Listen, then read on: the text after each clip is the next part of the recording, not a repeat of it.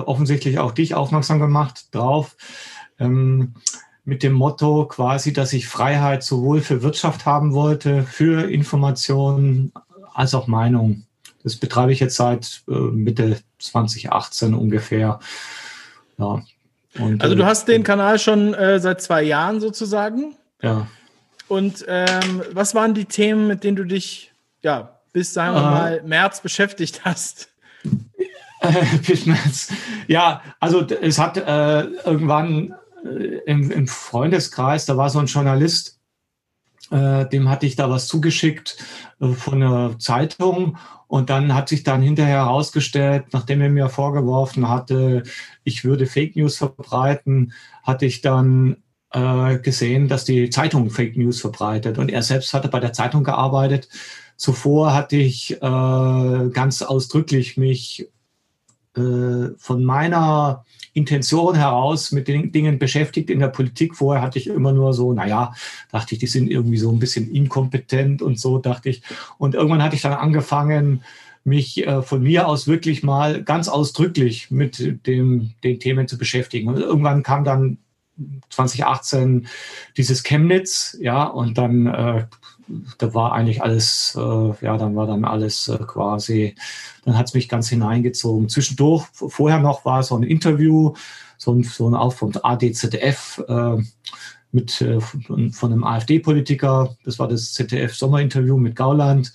Da habe ich dann nachgewiesen, quasi, da bin ich dann raus aufs Feld, habe danach nachgewiesen, dass man 25 Meter entfernt so ein Mikro, wie ich das jetzt hier habe, oder ja, äh, ich hoffe, dass es das funktioniert.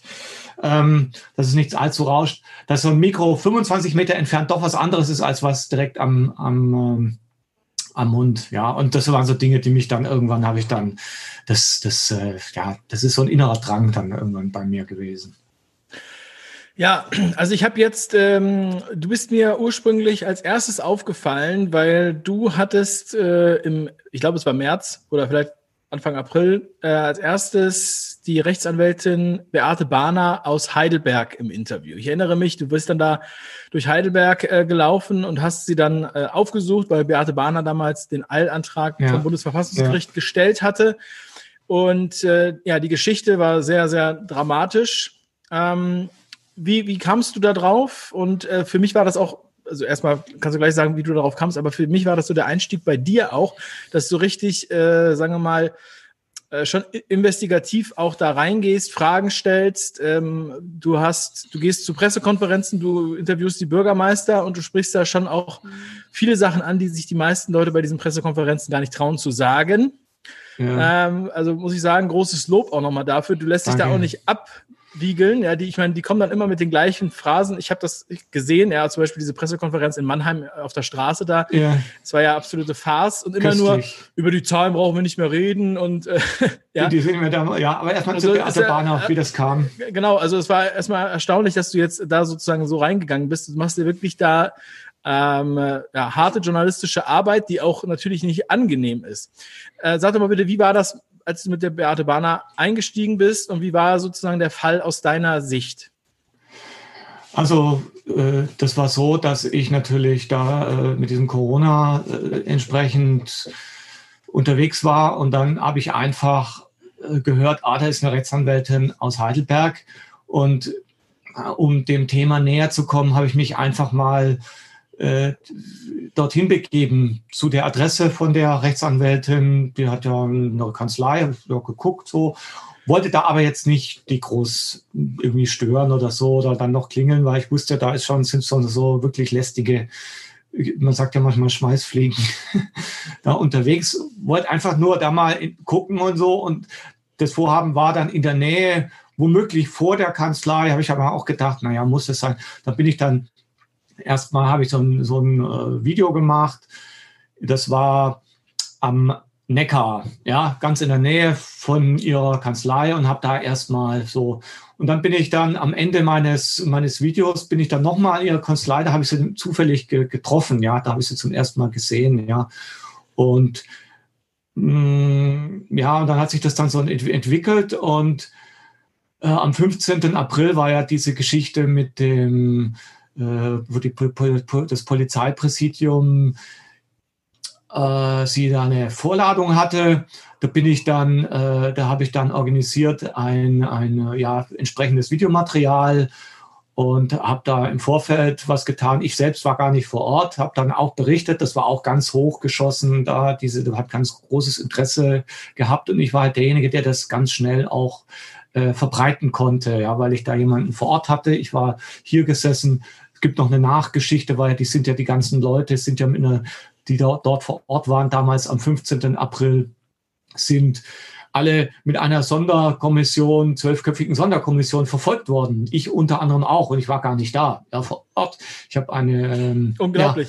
Ja, ja, ja. Da werden auf einmal die Leute mobilisiert. Ja, was ist denn dabei rausgekommen? Weißt du das? Hat irgendjemand dann tatsächlich da eine Strafe bekommen oder? Also es, die, die äh, Vermittlungen also, laufen noch an. Also äh, es, es, liegt alles brach. Alle Verbrecher, Mörder, Vergewaltiger und äh, Diebe, Räuber, die müssen alle äh, auf ihre Ermittlungen warten weil äh, die ist bis jetzt noch nichts bekannt, dass die Ermittlungskommission äh, aufgelöst wurde. Einer, und das war der Hans Tolzin, hat äh, das entsprechend, äh, da ist es, äh, diese Ermittlungen, sind ja nur Bußgelder, wurden ähm, ja, eingestellt.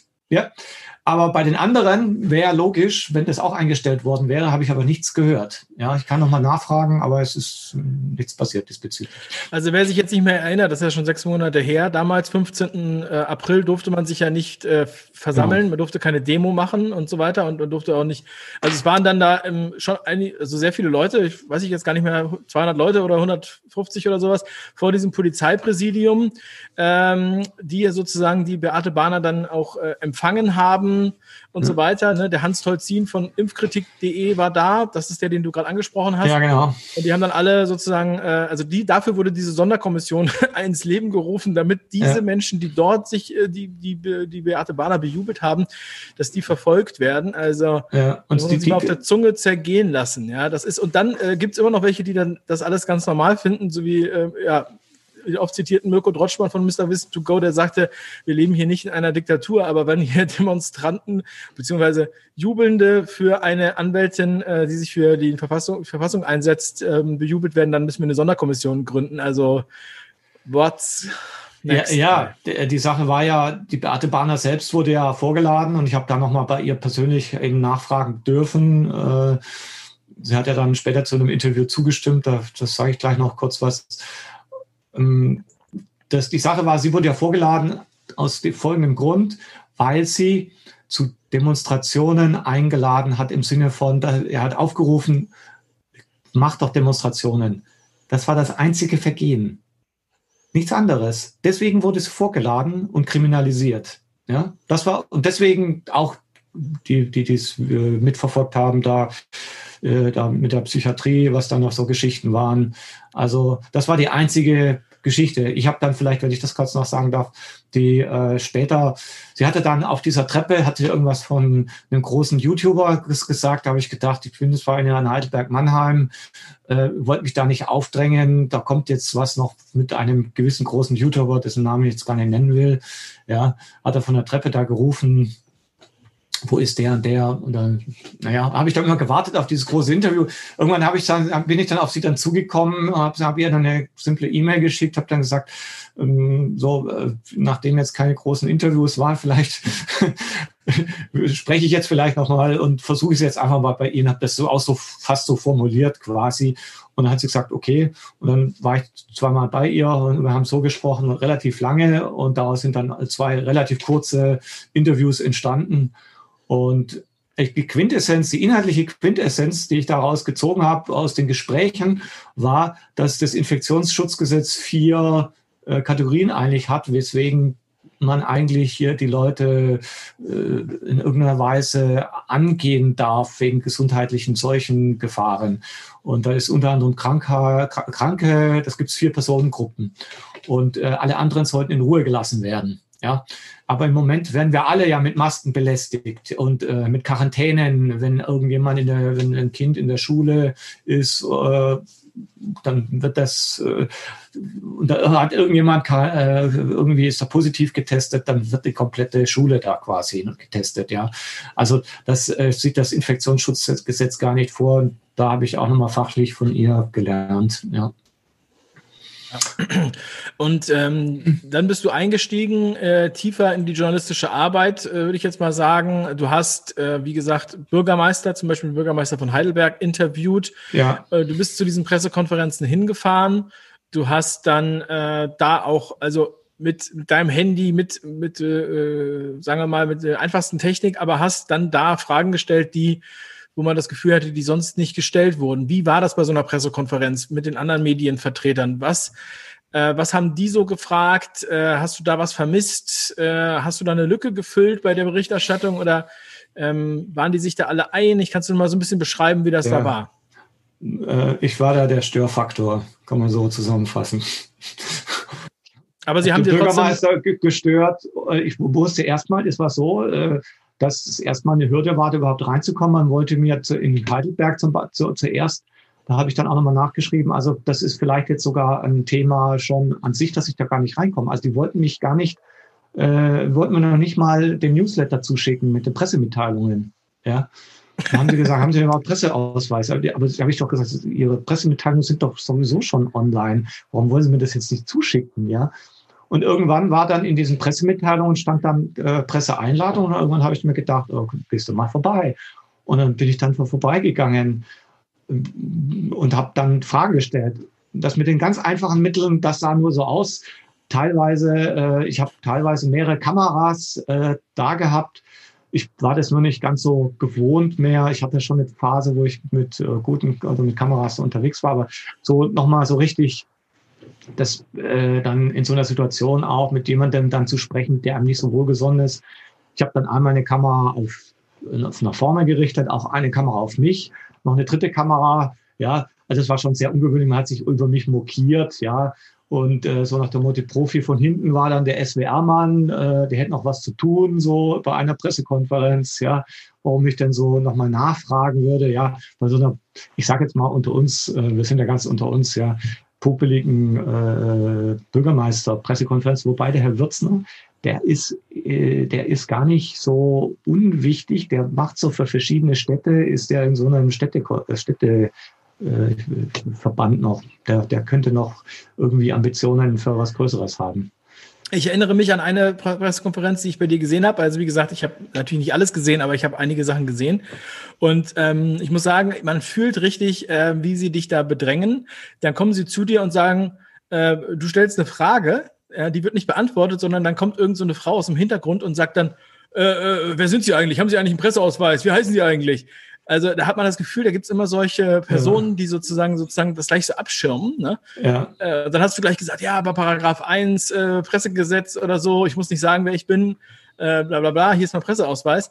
Also das hast du echt, ich muss sagen, wirklich Eier bewiesen, da reinzugehen. Du bist da wirklich ins, in, äh, äh, ins Feuer gegangen zu diesen Pressekonferenzen und warst dann da alleine unter 30 Leuten um dich herum, ja, äh, die dich dann halt auch gerne ähm, sagen wir mal, ruhig gestellt hätten. Und ich sage immer, better done than perfect, ja. Also äh, deswegen Hut ab. Ja, das ist, also finde ich wirklich beachtlich. Toll, dass du es gemacht hast. So, okay, du danke. Weitermachst. Was, was du meinst, ist jetzt, äh, das, da war ich auch in äh, nicht nur in geschütztem Raum quasi in Heidelberg, sondern das war die Sache in Mannheim. Da habe ich mitbekommen, da hat äh, ja, eigentlich muss man nur die Pressemitteilung ein klein wenig verfolgen. Da hatte dann der, die Mannheimer Polizei gesagt, wurde mir dann auch zugeschickt, kennst es ja auch, die schickt mir auch einiges zu. Und dann hier in meiner Nähe äh, bin ich da aufmerksam geworden, da ist in Mannheim das mit der Maskenpflicht in Straßenbahnen oder ja, in diesen Bahnen. Und da war eben der Bürgermeister Specht, gibt es noch einen höheren, Kurz heißt aber das war der Bürgermeister Specht, dann der Polizeipräsident von Heidelberg und Mannheim, ja, ganz hohes Tier und der Bahnchef. Ja, und ich bin mit äh, eben da hingegangen. Ich hatte schon Erfahrung dann aus Heidelberg mit diesen Pressekonferenzen. Bin dann auch hingegangen. Zum Glück hatte ich jemanden dabei, der mich dann auch nochmal von weiter weg gefilmt hat, damit man dieses ganze Drumherum auch nochmal ein bisschen sieht, was dir dann auch und den anderen Zuschauern gezeigt hat, äh, in so einer, in welcher Situation man da sich da eigentlich befindet, weil man hat ja, wenn man die Kamera direkt hier dran hat, sieht man das nicht so toll. ähm, oder mit so einem Selfie-Stick dann immer so. Vor allem Leute, die einem nicht so gesonnen sind, die rennen dann gerne weg und das ist dann auch so passiert. Ich hatte ja damals einfach nur gefragt, nach welcher Corona-Verordnung machen Sie denn hier diese Maskenpflicht in Bahnen? Darum ging es in dem Fall. Und äh, die wussten das, äh, äh, die, die wussten ihre eigene Corona-Verordnung nicht. Und einer davon, das war der Bahnchef, Du hast ja gesehen, äh, der ist dann glatt sogar weggelaufen von mir. Ich habe ihn gefragt, welche, welche Verordnung, äh, nach welcher Verordnung machen Sie denn das, das Ganze jetzt? Dann sagt er nach, nach Verordnungen. Aber nach, nach welcher Verordnung? Nach welcher Verordnung? Ja, ja, genau so, so war ja auch die Nachfrage nach den Zahlen, wo du gesagt hast, ja, aber hier die Zahlen, auf welchen Grundlagen die Zahlen, die Zahlen sind ja auch überhaupt nicht äh, gestiegen in dem Zeitpunkt. Also äh, die, die Positivrate war ja unter einem Prozent und so weiter. Das hast du auch alles angebracht und die äh, haben das immer alles so weggewischt. Das ist wirklich, also ein Niveau wie bei so einen äh, streitenden Kindern. Also unglaublich, ja. Was ja. ist das? Was ist da nur los? Und ich denke mir, das ist exemplarisch für viele solche Pressekonferenzen in solcher, äh, in solchen Städten. Ähm, und ja, die, die Journalisten werden dann auch, das ist ja klar, dass die diese Fragen dann nicht mehr stellen, weil denen ist das ja auch unangenehm, wenn die dann solche patzigen Antworten bekommen, oder? Das, das Wichtige ist auch für mich jetzt, das darzustellen überhaupt, dass ich da, welche Schwierigkeiten ich da habe. Also in Frankfurt zum Beispiel, äh, da hat man mir noch nicht mal ähm, eine schriftliche Auskunft geben wollen, weil ich angeblich keinen richtigen Presseausweis hätte, ja.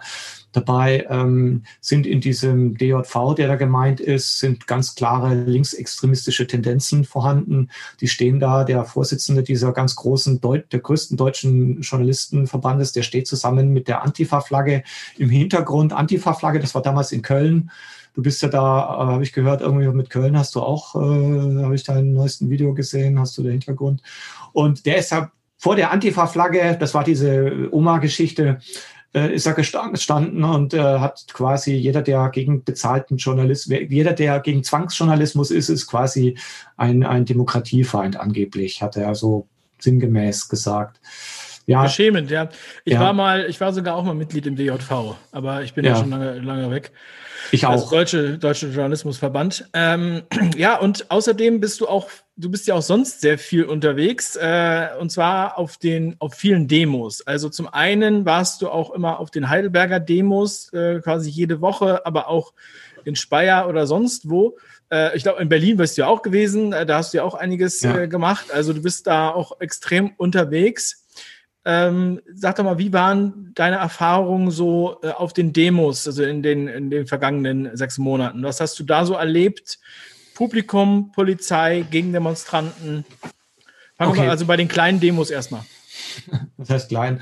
Also ich will noch mal kurz noch mal zu den Pressekonferenzen. Ich hatte mich auch gemeldet zur Bundespressekonferenz. Das, da hat man mich nicht zugelassen mit unter dem fadenscheinigen Vorwand, dass ich nicht in Berlin sei und noch ein paar, was weiß ich, keine Ahnung, ich wollte es auch nicht weiter. Zum Glück haben wir da den Boris Reitschuster jetzt. Bitte alle Boris Reitschuster folgen. Das ist eine ganz einmalige Sache. Das ist der einzig wirklich freie Journalist, der da aktiv ist und in diesen Bundespressekonferenzen. Sehr gut, Boris, dass du da bist. Wollte ich ja. mal sagen, Fahrt. Ja, also Boris Reitschuster habe ich auch schon oft empfohlen, auch so einen Artikel von ja. ihm haben wir animiert, weil die äh, wirklich sehr empfehlenswert, sehr gut sind. Ja, Und jetzt gerade auch ganz aktuell, weil der da ist. Okay, jetzt zu den Demos. Also ich hatte ja direkt am 15. April war ja das mit der Beate Bahner vor der Polizeistation. Und ich hatte dann, bei mir hat es so angefangen, ich hatte vorher noch nie auf, ich weiß, ich hatte vorher noch nie irgendwas mit Demos zu tun. Ich bin mal, hab, hab, was weiß ich, drei Meter entfernt bin ich mal mitgelaufen. Ja. äh, oder so ging es ja vielen. So ging es ja, vielen vor diesem Jahr. Äh. Ja. Und dann hatte ich als Journalist einfach angerufen, da war das mit der Beate Bahner, an dem Wochenende war das. Und äh, da habe ich, wo ist jetzt, als das dann, da kam dann diese, dieses Bundesverfassungsgerichtsurteil am 16. April. Ja äh, dass doch wir Grundrechte haben. Ja, hat das Bundesverfassungsgericht Gericht festgestellt, ah, Moment mal, da war noch was, Grundgesetz, ah, da gibt es noch das Versammlungsrecht. Das gilt doch noch, doch noch. Ah, okay. So, dann habe ich dann gefragt, weil es war ja in diesem Schreiben von der Das Witzige ist ja auch, das Witzige ja? ist ja, das ist ja dann einen Tag später gewesen, nach dem Termin, wo, wo ja dann später die Sonderkommission eingeleitet wurde, um diese Menschen zu verfolgen. Also ja, die Sonderkommission wurde ja dann eingesetzt, wo das schon bekannt war und ist ja dann auch weitergelaufen und die ganzen, es ist alles von vornherein, von oben runter, ist alles ähm, zu hinterfragen, zu hinterfragen. Ja. ja, natürlich glauben wir alles, was der WHO, was die WHO sagt und werden natürlich die YouTube-Richtlinien äh, selbstverständlich nicht in Frage stellen. Ähm, und die oder die WHO. Okay, jetzt zu den Demos. Und da habe ich dann angerufen beim Ordnungsamt in Heidelberg.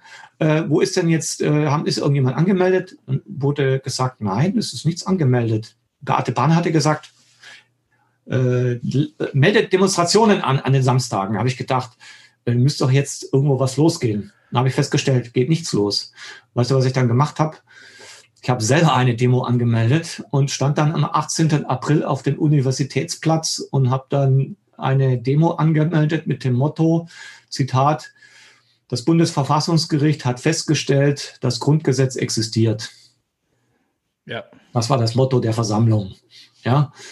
Äh, und so habe ich das dann gehalten und war ähm, mit einer 10-, 11-seitigen ähm, Versammlungsauflage am selben Morgen noch erhalten, die ich dann äh, natürlich nicht vollständig vorgelesen habe. Also ich habe dann, ich habe ja gar keine überhaupt, ich war noch nicht mal Teilnehmer. Als Teilnehmer habe ich noch nicht mal eine Erfahrung gehabt als als äh, Demo-Teilnehmer, was auch ziemlich recht, recht äh, schändlich ist, muss ich hinterher sagen. Ähm, es gab ja viele, viele, viele Warner, die gesagt haben, ich habe es schon Bücher gelesen, Armin heißt der, glaube ich, so ein Staatsrechtler, Staat als Beute und so habe ich alles schon gelesen, ja. Aber ich hätte nicht gedacht, dass sich das derart wirklich dann wirklich, wirklich ausartet. Naja, und dann stand ich dann da und dann fanden sich dann, ey Leute, Jürgen, äh, ja, hm, du hast das ganz gut gemacht. Und dann bin ich halt dann doch wieder in meine journalistische Rolle hab, geschlüpft und habe, wo ich mich dann äh, wollte ja nicht das eine und das andere machen als äh, Aktivist quasi, sondern eher als Journalist. Und habe das dann begleitet, die ganzen Demos, da gab es Querdenken so noch nicht, dann gab es da Querdenken und dann sind wir dann ziemlich, wie soll ich sagen, äh, sind wir ziemlich auch kaputt gemacht worden von äh, den verschiedenen Kräften, die da agieren, die äh, Polizei. Und mit den ganzen, äh, da gab es jetzt auch vor zwei Wochen, gab es auch einen Gerichtsprozess noch von diesen April-Mai-Demos, ja, wo der Anmelder richtig Ärger bekam. Das ist ja dann, wenn du die Versammlungsauflagen nicht einhältst, ist es dann sogar nicht nur Bußgeld, sondern eine Straftat. Und er ist sogar verurteilt worden, obwohl die Antifa, er hätte seine Versammlungsauflagen nicht eingehalten. Nee, Moment, er hat einfach nur die Versammlungsauflagen nicht so gut gefunden. Seine Einstellung hat nicht gepasst, aber wir sind jetzt soweit. Also wir sind ja bei mir. Unglaublich, ja. Also man muss sich das wirklich mal ja. auf der Zunge zergehen lassen, was da so alles für Sachen passieren am Rande. Und ähm, ja, also was wir in diesem Jahr schon erlebt haben, hätten wir uns ja niemals zu träumen gewagt. Und es kommt, es kommt einmal vor, als würde es schon drei Jahre laufen. Es waren aber jetzt erst sechs, sieben Monate. Und heute ist ja, ja, die, ähm, ja, die, nächsten äh, äh, Dinge, ja, sind jetzt, sind jetzt quasi angesagt. Ähm, Im Grunde genommen haben wir ja auch wieder ein Versammlungsverbot. Ab 2. November geht's los. Und äh, ja, der, der neue Lockdown, genannt Light.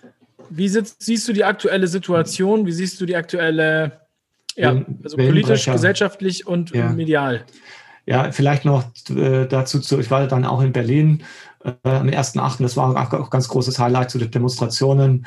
Äh, da hatte ich dann äh, zufälligerweise mitbekommen, wie der Heinz die letzten Verhandlungen noch geführt hatte mit der Polizei, bevor das dann abgebrochen ist, was ich dann auf meinem äh, Kanal dann äh, veröffentlicht hatte, auf meinem Telegram-Kanal. Es ging ja nichts live, bin ich dann immer hin und her gerannt. Wirklich, da war ich auch von meiner Physis gefragt, dann immer an eine Stelle des Parks zu gehen, da äh, um dort äh, Empfang zu bekommen, habe ich so quasi das Handy auch so in die, in die Höhe gehalten, ob dann, ja, dass die eine Minute dort durch Telegram durchgeht, die da begrenzt ist, ja. Und da habe ich dann auch, das war eigentlich anfangs wollte ich mich da etwas berieseln lassen und dann bin ich dann, dann doch wieder, musste ich dann los und habe dann quasi auch nochmal berichtet. Also es gab dann auch viele Aufrufe. Naja, die allgemeine Einschätzung. Heute habe ich jetzt, gerade heute habe ich jetzt äh, äh was veröffentlicht. Ich habe hab, ähm, also, und zwar geht es um Zeitreihen, die Betten äh, die der Intensivbetten. Das war mir ein großes Thema. Äh, es heißt ja immer, die Gesundheitsämter sind äh, überlastet. Die sind natürlich überlastet. Keine Frage, wenn sie ständig irgendwelche Kontakte verfolgen müssen, ja, die es vorher nicht zu verfolgen gab. Da sind die natürlich überlastet. Aber die Krankenhäuser, die sind in ganzer Weise überlastet. Ja. Also das habe ich heute nochmal nachgewiesen. Da gibt es eine, auch weil du einen viel größeren Kreis hast da bei dir an dein, äh, mit deinem YouTube-Kanal, muss man einfach sehen, da gibt es vom Robert-Koch-Institut noch so einen Kooperationspartner, nennt sich Divi, mit, dem, mit den Intensivbetten. Und da habe ich dann auf eine Nachfrage, habe ich dann äh, diese, so eine Zeitreihe erhalten, äh, von Monate alt, wie viele Intensivbetten sind denn jetzt belegt und wie viel davon von Covid-19? Und da siehst du quasi wie so, so eine Nulllinie quasi. So und so viele Betten, immer, immer gleich viele Betten vorhanden und auch keine weitere Steigerung, äh, äh, auch jetzt nicht im Herbst. Nichts, gar nichts. Ist eher tendenziell leicht abwärts. Nur die Covid-19-Patienten nehmen dann einen höheren Anteil, komischerweise. Ja, ich weiß nicht, ob es obwohl noch Kapazitäten frei sind und sogar noch ausbaufähig, sogar in der Statistik. Das habe ich heute eben kurz vor unserem Gespräch nochmal veröffentlicht. Wie sehe ich die Situation? Ja, es ist eine, die Rede von einem Notstand. Also das bedeutet, sie wollen wirklich den nationalen Notstand ausrufen. Das ist ja nochmal was anderes aus als in dem Infektionsschutzgesetz mit dieser epidemischen Notlage von nationaler Tragweite. Also da gibt's noch, das wird nochmal der Grundgesetzartikel 35 oder 91 gezogen. Das heißt, die können dann wirklich mit der Bundeswehr dann äh, hin und her und dann, was weiß ich, wenn du demonstrieren willst, äh, können sie dann mit der Bundeswehr dann rankommen. Haben sie auch. Also da, das ist jetzt das, äh, wenn sie das jetzt machen, dann äh, greift dann, ich weiß nicht, ob ich das jetzt so sagen darf, dann greift dann endgültig dann was dann auch äh, vorgesehen ist da in den anderen Artikeln. Ja, muss jetzt mal so grob mal so ja. umschreiben. Sind ja noch andere Dinge, wie man sich als Bürger, wo dieser Bürger so Abwehrrechte hat, dann noch im, äh, im Grundgesetz, ja. Weil das ist in keinster Weise gerechtfertigt, ist ja alles andere natürlich ja. zu, hin, zu hinterfragen, wenn wir es mal so sanft formulieren. Ja, Jürgen, also ich finde das wirklich ähm, ganz toll, toll, deine Arbeit. Ja, mach weiter so. Das finde ich großartig, ähm, dass du dir da auch, äh, also dass du da auch wirklich voll ins Feuer gehst. Also Hut ab. Ich werde auch noch deinen Kanal äh, verlinken, entsprechend in der Beschreibung und auch im ersten Kommentar unter diesem Video, so dass ihr äh, auf den Kanal schauen könnt von Wim. Und ähm, ja, ich freue mich, wenn wir uns äh, auch mal persönlich treffen und wünsche dir jetzt weiterhin viel Erfolg. Und ich denke, wir werden einfach mal äh, schauen, was in den nächsten Wochen und Monaten noch passiert und können dann ja nochmal resümieren. Ich hoffe, erfreulicher. Lieben Dank, Dave. Danke. Ja, vielen lieben Dank und noch einen wunderschönen Tag, meine Lieben. Bleibt stark. Bis später. Euer Dave. Ciao.